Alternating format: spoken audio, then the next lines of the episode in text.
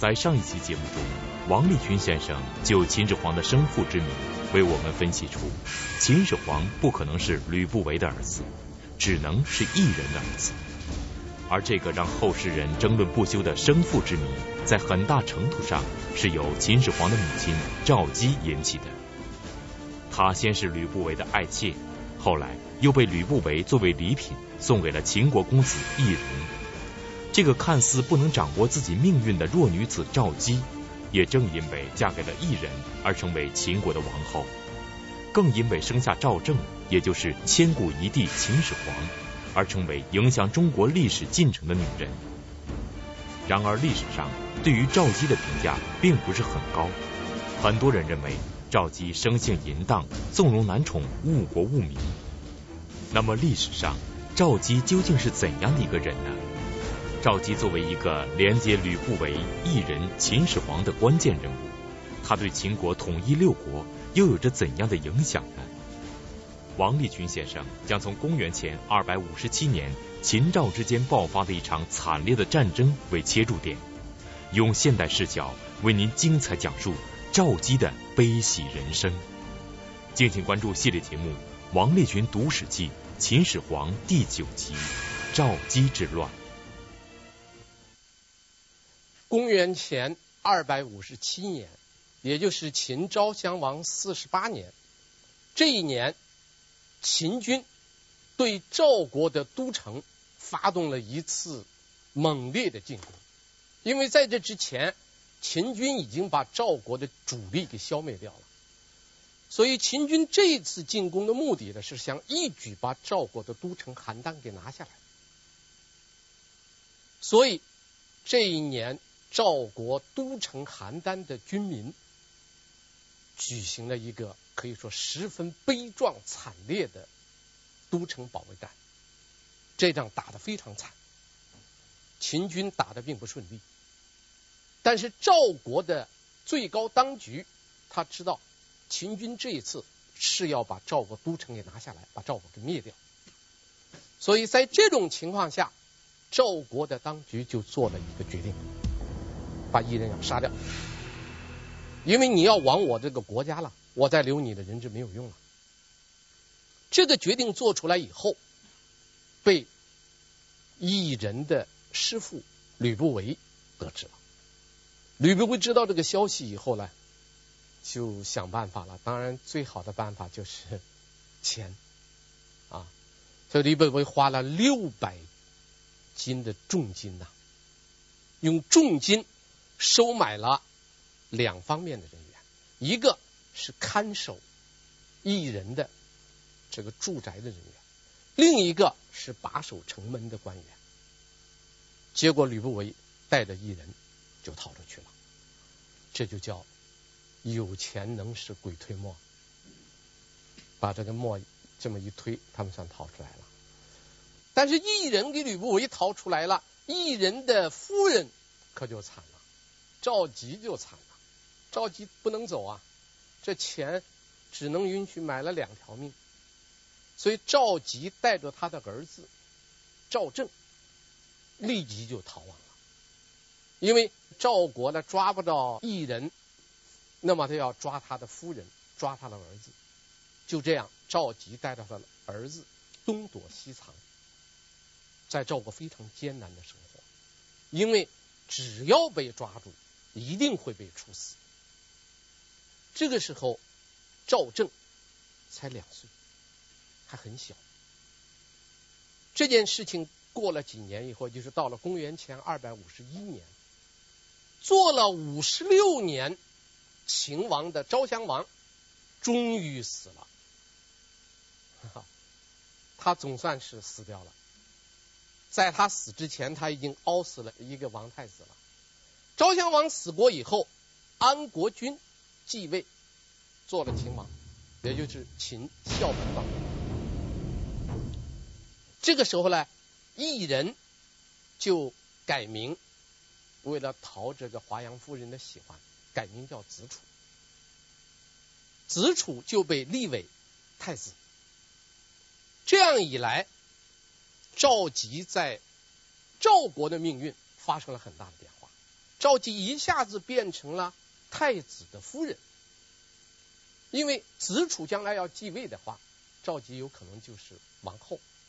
赵正的地位也改变了，赵正是子楚的嫡子，他有可能将来做太子，所以赵国就不敢再追杀了，反而是千方百计找到他们，非常礼貌的把赵佶和赵正送回到秦国去，这样赵佶就结束了在赵国的流亡生活，而这个时候赵正多大的呢？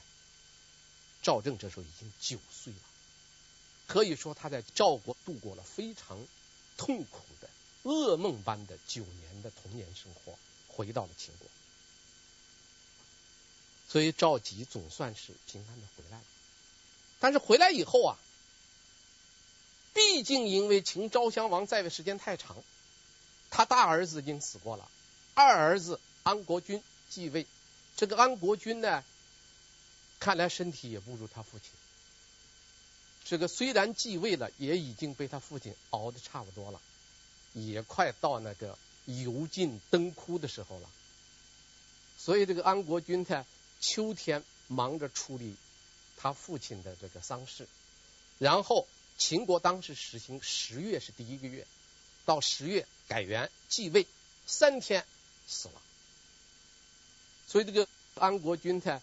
健康状况太差，正式即位三天去世，所以这个异人，他是当太子当了还没还没有尝到太子什么滋味，就这么一下子他成国君了，所以他一即位以后就是秦庄襄王，那么赵佶就成了王王后，赵正就成了太子。所以，对于赵佶来说，这算是总算是熬出来了。当年在赵国那么艰苦，现在总算是熬出来，当了王后了，可以说是苦尽甘来。这个好日子在后头。但是呢，人世间往往是幸福是最短暂的。这个庄襄王，也就是异人，他。身体也不好，即位三年死了，比他爹好一点。他继他爹正式继位三天，庄襄王一死，他的儿子赵正即位为秦王。这个时候赵正多大了？这个时候他十三岁继位做了秦王。当然，这个十三岁的孩子一下子就做了国君，这是一个幸事。但是他这个母亲赵佶就惨了，你想想。赵佶从吕不韦那儿转到异人，也就是我们说的现在的子楚，转到那儿，然后生下了赵正，在赵国过的日子很不好，回到秦国日子刚刚好，丈夫死了，儿子十三岁，我们可以推算一下，赵佶应当多大呢？我估计赵佶的年龄也就是在三十岁上下，对赵佶来说很不幸。三十岁左右，丈夫死了。当然，她如果在今天是个老百姓啊，那你三十多岁，你重组家庭嘛是可以的。但是你想想，在秦国，她是个王太后啊，她儿子继位了，她就王太后。王太后，你怎么重组家庭啊？这没有人，没有人敢来承担这个这个角色的，也不可能的。所以。赵佶尽管这个时候已经到了王太后的位置，而且他儿子继位年龄又小，他成了国家大政的一个主政人，但是生活一下子可以变得可以说是孤孤单单、冷冷清清。但是赵佶这个人呢，并不甘于寂寞，他不能够再嫁，但是他觉得自己还需要。在这个时候，有一个男人进入了赵佶太后的视野。这个男人是谁呢？吕不韦。吕不韦进入他的视野。为什么吕不韦进入他的视野呢？第一，吕不韦是他的前夫，他原来是吕不韦的爱妾，后来转手给了异人，就是我们说的子楚。所以吕不韦是他的前夫，过去呢曾经有共同生活的经历。第二呢，吕不韦这个时候是秦国的相国，秦朝的它的制度啊，丞相是设两个。相国只设一个。这个时候，由于秦王嬴政年龄很小，国家大政都交给吕不韦处理。因为嬴政的父亲异人就是庄襄王，他在位期间，吕不韦已经成了这个丞相，所以嬴政继位以后，他就成了相国。所以有这么个基础，他掌握了国家大政。而这个国家大政呢，他又必须向太后最后请示，太后是最后的决策人，他工作上需要有联系，他两个过去又是夫妻关系，所以赵佶就选准了吕不韦，要吕不韦做一个代用品。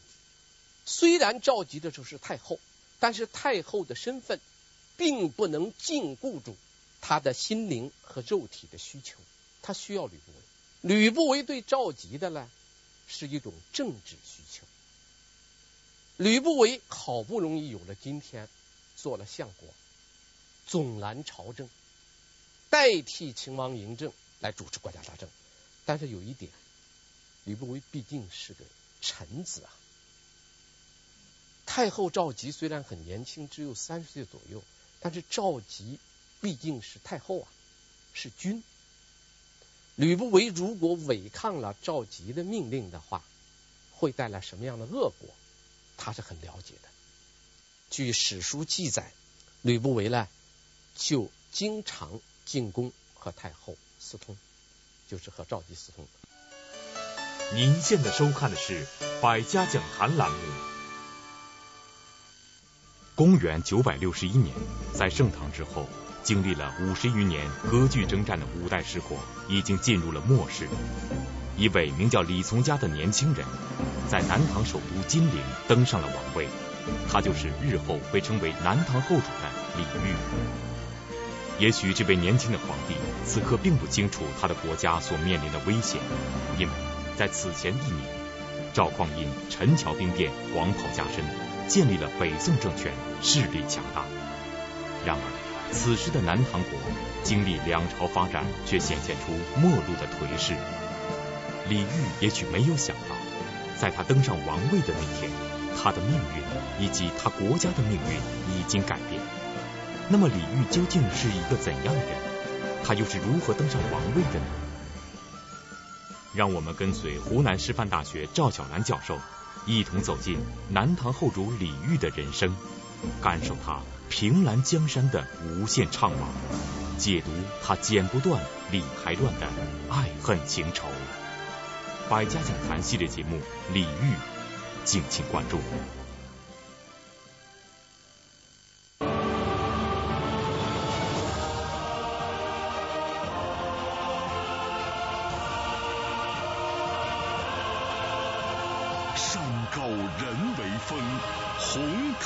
集团。全新雪佛兰乐橙，以点滴能量获得充沛动力，驱动你的每一丝渴望。一点二升现已全面上市，雪佛兰乐橙驰骋由心。步步高 iBox 学习机，快乐升级，文科、理科加英语，联机学习有兴趣，兴趣激励法，快乐爱学习。步步高 iBox 学习机。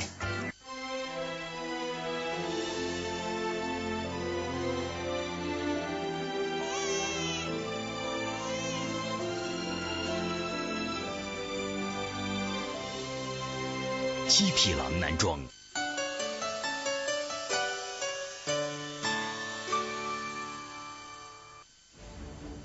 公元前二百四十七年，十三岁的嬴政登上了秦国国君的宝座，赵姬的人生就此发生了历史性的转变。她三十多岁就贵为秦国王太后了。但是任何事情都是有利就有弊。赵姬虽然可以尽享荣华富贵，但这一切的代价是年纪轻轻就没了丈夫。赵姬不甘寂寞，最终与吕不韦再续前缘。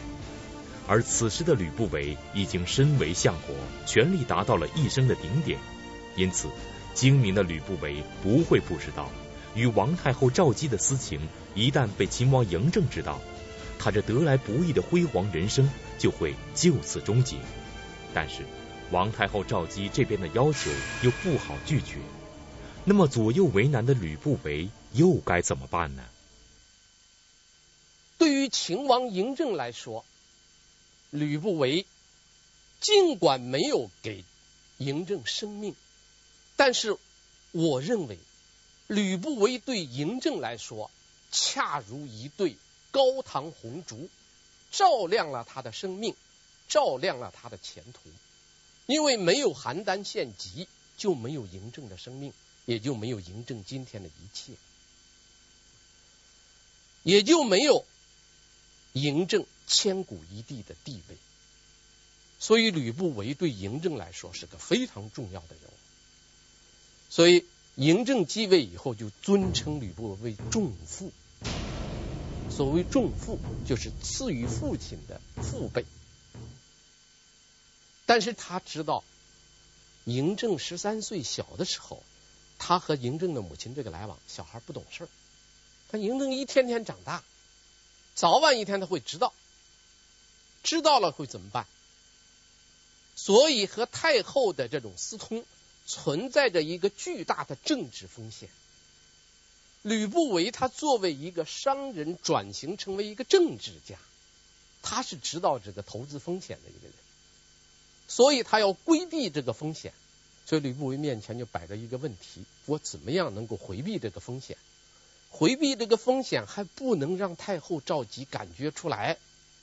你要让太后赵姬感觉出来，你是有意要把太太后甩了，那太后一急，那就说不知道会出什么恶果的。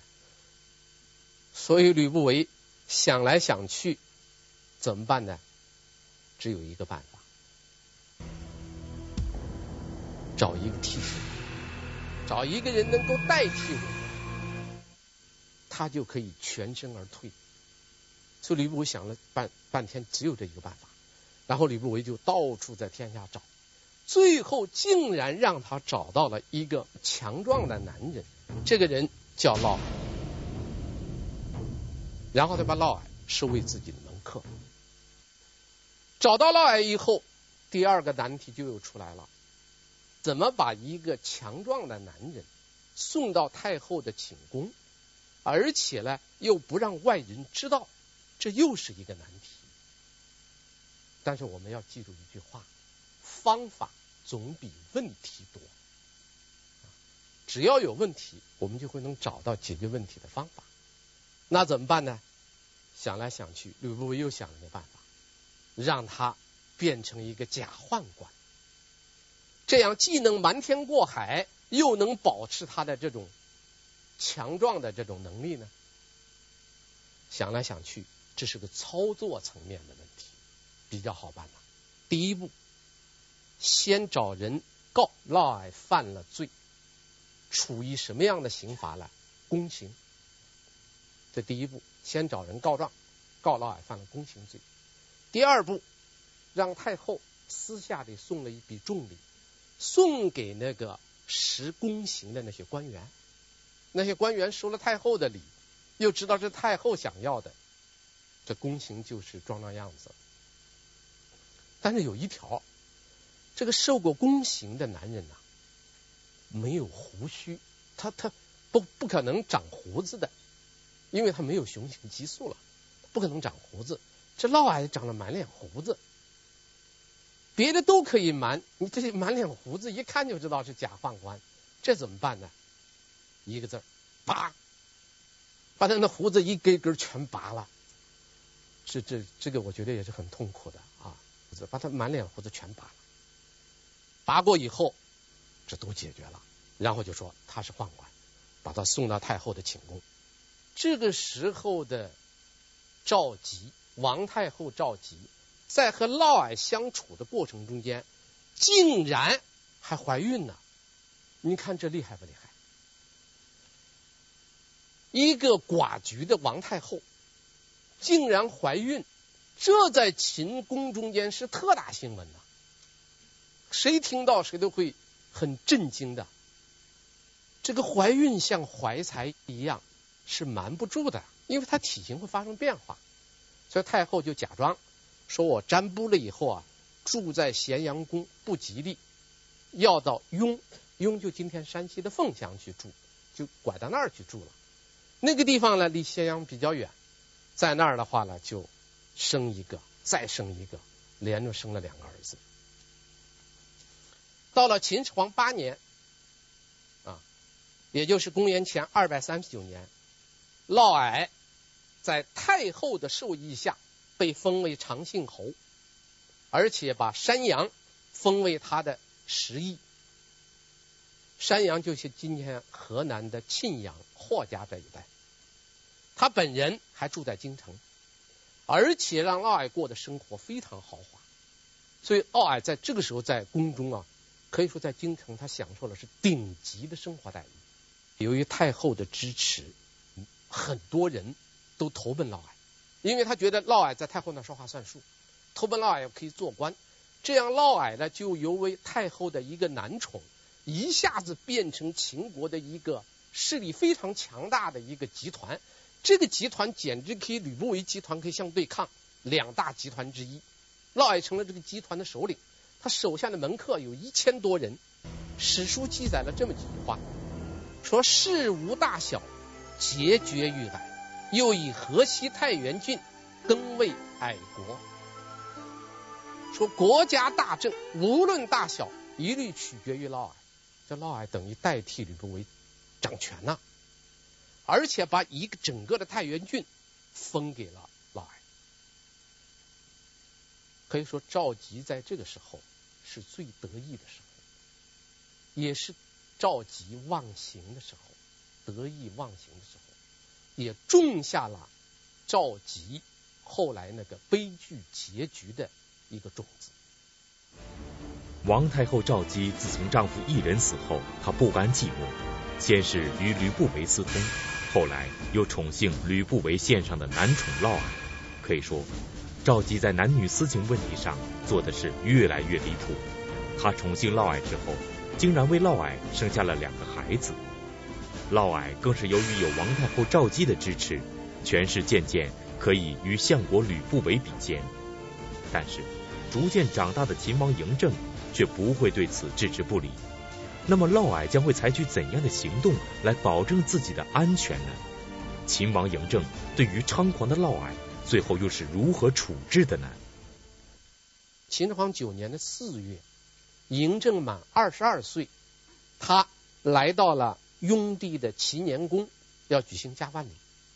按照秦的秦国的法律规定，这个国君到二十二岁举行加冠礼，佩戴长剑以后，就可以执掌朝政了。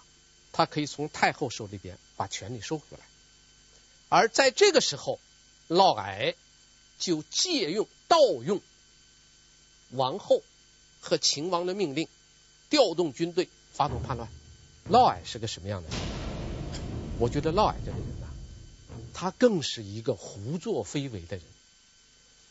他唯一的资本是身体强壮，他的身份是太后的男宠。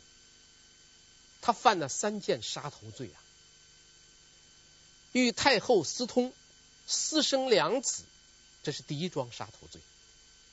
按照吕不韦列传的记载，吕不韦列传呢说。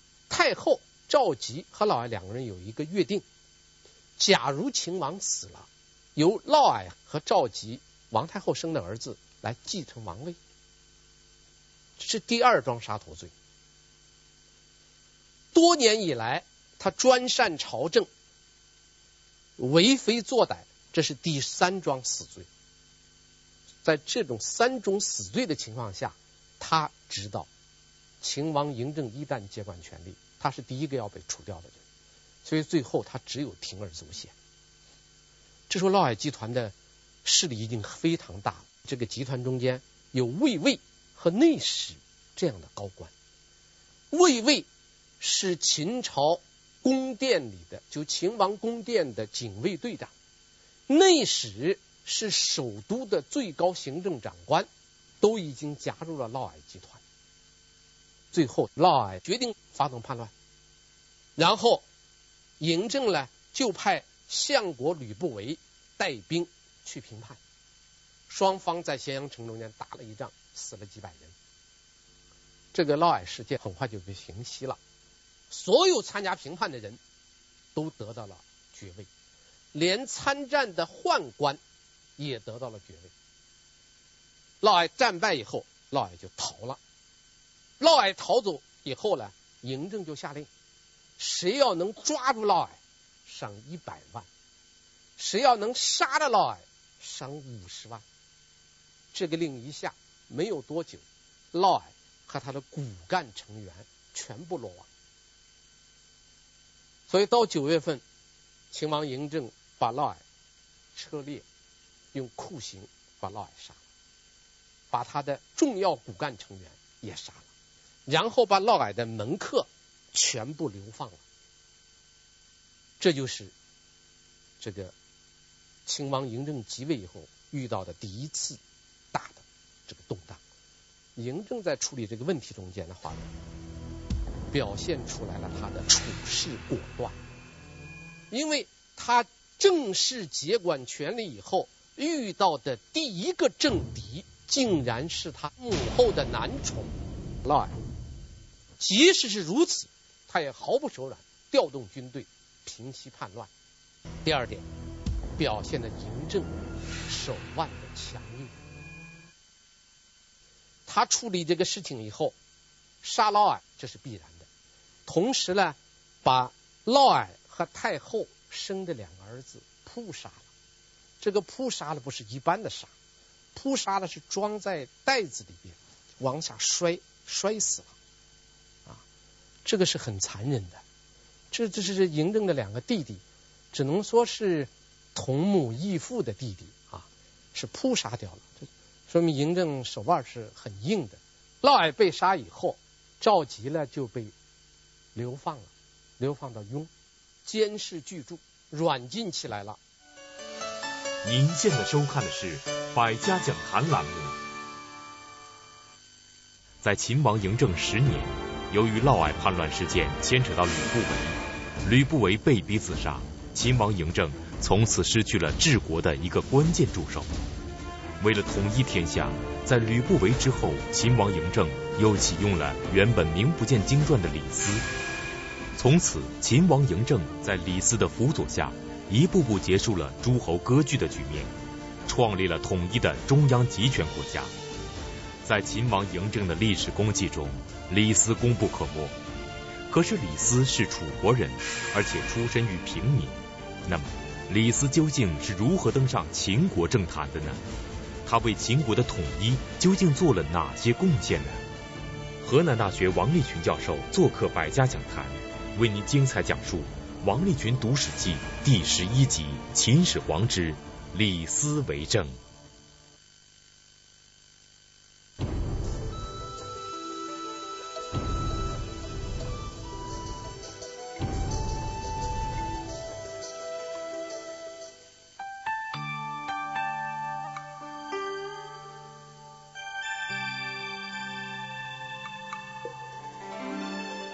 舍与得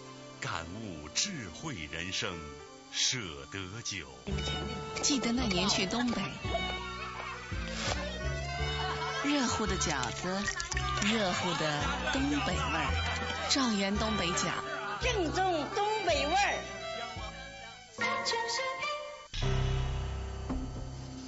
高度决定视野，尺度把握人生。中央电视台科教频道广告，由上海中视国际广告有限公司独家代理。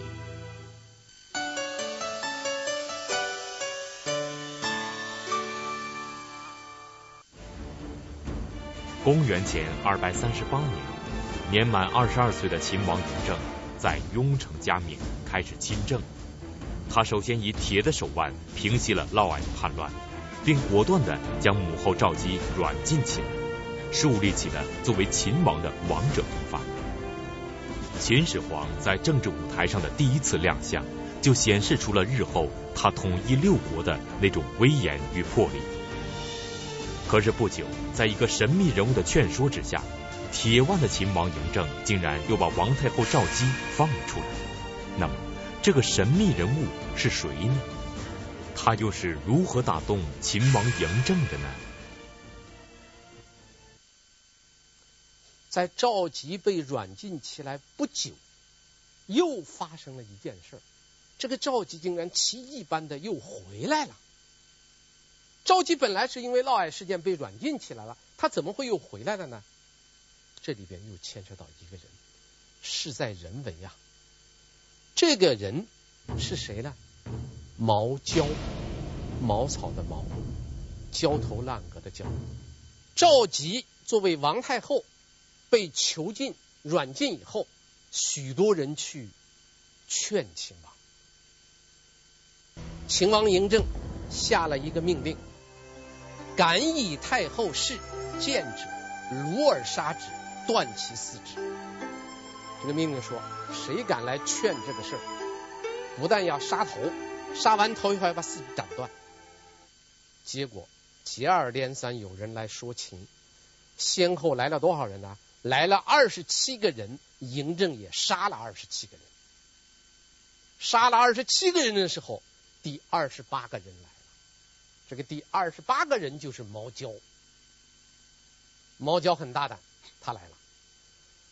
毛娇一说求见秦王，嬴政就说了，已经死了二十七个了，告诉他，问他怎么想。毛娇说：“我听说天上有二十八宿。”现在是死了二十七，我来凑够二十八。毛娇就这么来了。嬴政一听，这是公开顶撞我的，所以秦王嬴政就抱着一把剑，把那个剑王呢一插，抱着剑来召见毛娇。毛娇见到秦王以后，就说：“你作为秦王，你车裂义父，杀死两弟。”软禁母后，你比历史上那个亡国的夏桀、商纣王还要厉害。你这样做的结果，就是天下的人不敢再到秦国来帮助你统一天下。我的话说完了，我下面受刑。然后毛娇当场把衣服一脱，就下去准备去挨刀。这话一说完，嬴政一听。马上那个脸放下来了。嬴政亲自走下台阶，拉着毛娇的手，说：“先生说的对，把衣服捡起来，帮着毛娇把衣服穿上。不但没有杀毛娇，而且立即提拔毛娇做上卿。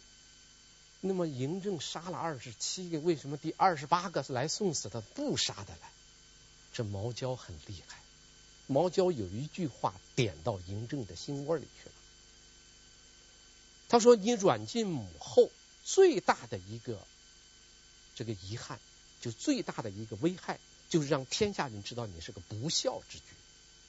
你既然是个不孝之君，妨碍你统一天下，妨碍统一天下这一点，击中了秦王嬴政。